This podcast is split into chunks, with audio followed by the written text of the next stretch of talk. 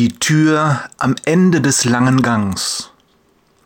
Wir schreiben das Jahr 1922. Seit anderthalb Jahrzehnten durchkämmt der britische Archäologe Howard Carter das Tal der Könige, besessen von der Suche nach dem Grab des legendären Pharaos Tutanchamun. Die Geduld seiner Geldgeber schwindet mit jedem erfolglosen Tag. Dann, Mitte des Jahres, geben sie ihm eine letzte Frist. Am 1. November 1922 beginnt Carter seine letzte Ausgrabung. Drei Tage später ein Durchbruch. Die Arbeiter stoßen auf eine steinerne Treppenstufe. Nach dem mühsamen Entfernen von tausenden Steinen legen sie die gesamte Treppe und mit ihr eine Tür am Ende eines langen Ganges frei. Carter nimmt seinen Bohrer und beginnt, ein Loch in die Tür zu bohren. Er ist entschlossen, sofort einen ersten Eindruck von dem mysteriösen Raum dahinter zu bekommen. Vorsichtig schaut er durch das Loch.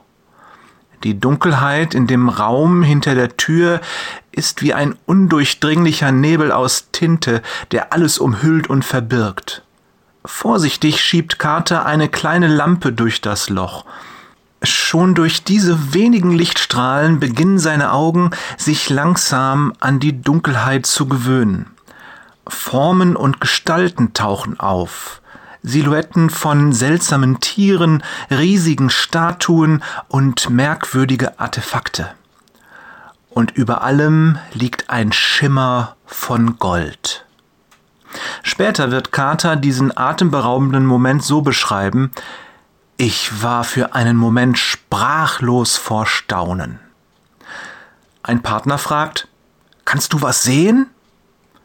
Ja, ich sehe wunderbare Dinge. Doch was erwartet ihn, wenn er die Tür tatsächlich öffnet? Details bleiben im Dunkeln verborgen. Was genau der Raum birgt, kann er nicht sagen. Das viele, das außerhalb des schwachen Scheins der Lampe liegt, das bleibt ihm ein Rätsel. Und doch die Schemen, die er sieht, sie sind äh, faszinierend, wundervoll, voller Verheißungen, voller Versprechungen und Erwartungen. Vergessen ist in diesem Moment alle Arbeit und alle Mühe der letzten 15 Jahre. Dieser eine Blick in die Schatzkammer, entschädigt für alles und kehrt alles um. Carter blickt mit Vorfreude nach vorn, nicht mit Angst. Ich denke, wir sollen genau das Gleiche tun. Die Zukunft liegt vor uns wie dieser dunkle Raum an jenem Tag vor Howard Carter. Wir sehen nur Schemen, erkennen Gestalten und Silhouetten, merkwürdige Dinge, faszinierende Dinge, und wir wissen, dass wir vieles nicht sehen, nicht mal erahnen. Haben wir deshalb Angst?